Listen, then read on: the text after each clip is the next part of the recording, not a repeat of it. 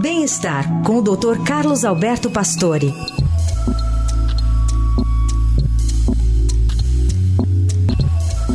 Tudo bem, doutora Pastore? Bom dia. Bom dia, Carol. Bom dia, Heisen. Bom dia. Bom dia, ouvintes. Doutor, queria que o senhor falasse um pouquinho sobre a doença do aparelho digestivo. Ela é comum? É, essa doença do aparelho digestivo, quer dizer, temos várias doenças do aparelho digestivo, mas tem uma que eu acho importante descrever, que chama doença de Crohn. Essa doença de Crohn é uma doença inflamatória do aparelho digestivo. Ela tem até uma tendência genética bem europeia, né?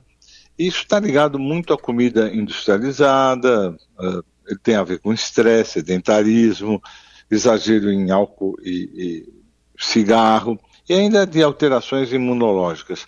Uh, o que acontece é que o aumento da prevalência dessa doença foi publicada na revista The Lancet, na, na região norte da América, principalmente na região sudeste e sul do Brasil. O que, que é isso importante?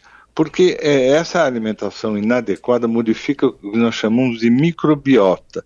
Microbiota intestinal são bactérias, a formação das bactérias do intestino. E realmente a gente percebe uma reação exagerada aos alimentos industrializados e leva a um processo de inflamação crônica.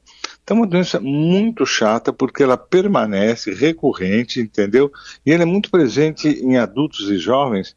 E, e os sintomas são dor abdominal, diarreia frequência, é, com muita frequência e, e perda de peso importante. Agora, o diagnóstico é muito difícil, né? Porque é, até você descobrir que isso realmente é a doença de Crohn, o indivíduo demora a fazer o diagnóstico e há tratamento, claro, possível, como medicação imunológica, fazendo uma dieta adequada e mesmo controlando esses fatores desencadeantes que às vezes têm muito a ver com estresse e exagero alimentar. Embora não haja cura, há um acompanhamento, porque essas doenças podem evoluir muito, prejudicando muito a função do intestino e às vezes sendo obrigado até à atuação cirúrgica.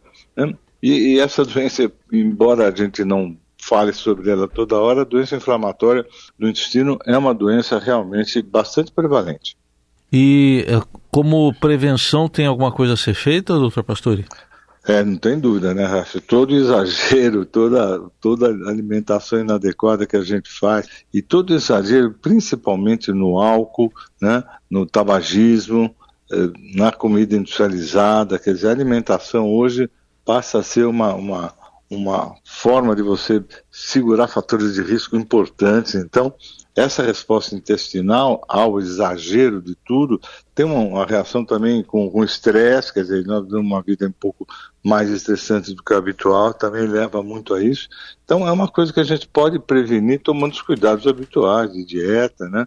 E, e realmente mantendo uma atividade, dizer, todos esses cuidados que a gente fala aqui quase toda semana, né? Então eu acho que é uma doença importante e que aqui na, na região sudeste também é muito importante em função de alimentação e, e eu acho que a gente tem que estar atento para isso. Boa. Doutor, obrigada por hoje. Bom feriado até sexta. Ah, muito obrigado para vocês também. Até sexta.